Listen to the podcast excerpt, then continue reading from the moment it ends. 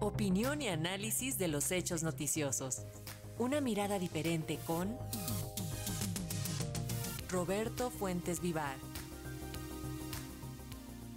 Y en la última jornada hábil de este año, el peso mexicano se depreciaba este viernes, pero se encamina a registrar su mejor desempeño anual desde el 2017.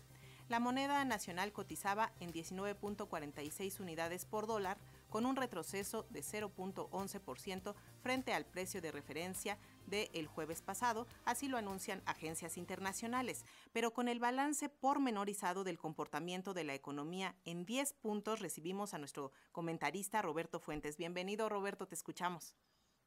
Eh, buenas tardes, Eliud. Buenas tardes al auditorio de Radio Educación.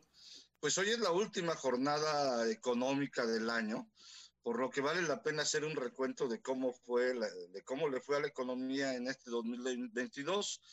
Eh, puede decirse que fue un año histórico, pues en lo general México fue uno de los pocos países que pudo librar con mayor estabilidad la crisis que afecta a todo el mundo. Pero vamos con datos concretos, empezando por la nota principal de hoy de los dos diarios económicos mexicanos. Eh, primero, la del financiero, que da a conocer que las bolsas tuvieron su peor año desde 2008, basándose principalmente en los mercados de Europa y Estados Unidos. El índice tecnológico estadounidense cayó 22% y el Standard Poor's 19%, pero a la bolsa mexicana no le fue tan mal, pues mantiene un descenso de 7% en su principal indicador pero mucha, incluso muchas de las empresas que cotizan en el mercado bursátil tuvieron ingresos y ganancias históricas a pesar de la crisis. Una segunda nota es eh, que la del economista que informa que el peso mexicano es la divisa más apreciada frente al dólar en este año, por encima del real brasileño, el sol peruano y el rublo ruso. Con ello, pues marcaría uno de sus mejores años en muchas décadas, eh, si bien en, la jornada de hoy operaba con un ligero retroceso, fue una de las monedas con mayor fortaleza de todo el mundo.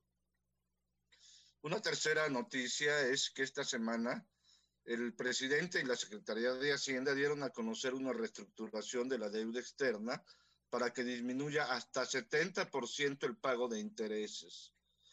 Al corte de 2022, eh, la deuda externa será de menos de 800 millones de dólares, desde un nivel de 1.069 millones que registró en el primer año de, de este gobierno. Es la primera vez en muchas décadas que se observa una reducción de este tipo. Otra noticia más es que esta semana el INEGI reportó que al cierre de noviembre el mercado laboral mexicano registró la tasa más baja de desempleo desde 2005.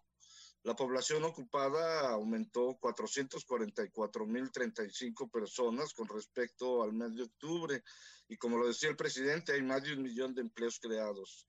Como resultado, la tasa de desocupación pasó de 3.2 a 3%, es decir, la mejor en 17 años. Desde luego, muchos de los trabajadores se encuentran en la economía informal, pero el mercado formal también está creciendo. Otra noticia que se dio a conocer desde España es que México se colocó como la principal economía de habla hispana, superando a la de España en este 2022.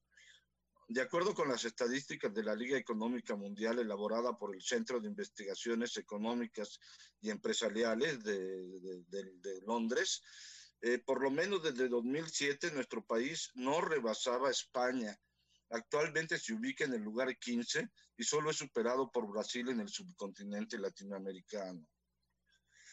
Como lo mencionaba el presidente Andrés Manuel López Obrador, este la llegada de inversión extranjera directa a México romperá récord con más de 32 mil millones de dólares y superando sobre todo a Canadá.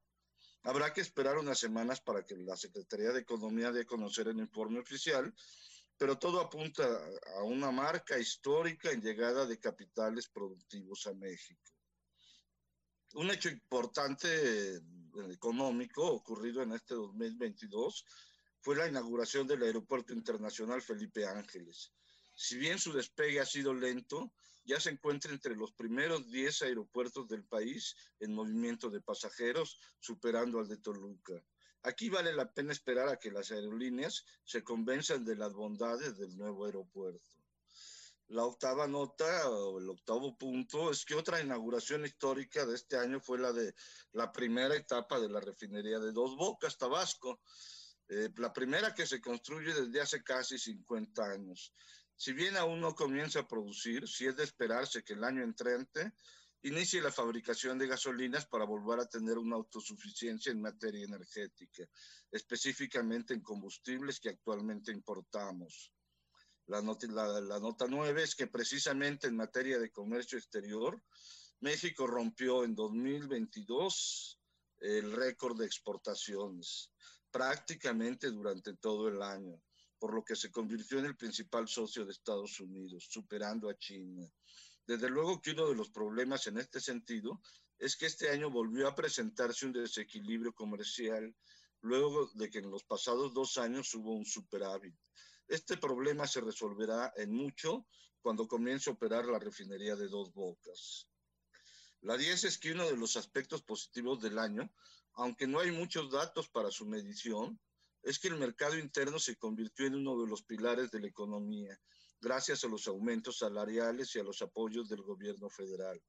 En este caso, por el lado contrario, lamentablemente, se encuentra que por primera vez en casi dos décadas la inflación comenzó a afectar los bolsillos de los ciudadanos. En fin, hay muchas noticias más, pero quizá estas 10 sean las más importantes del año. Dice el filósofo del metro, que 2023 sea también de 10.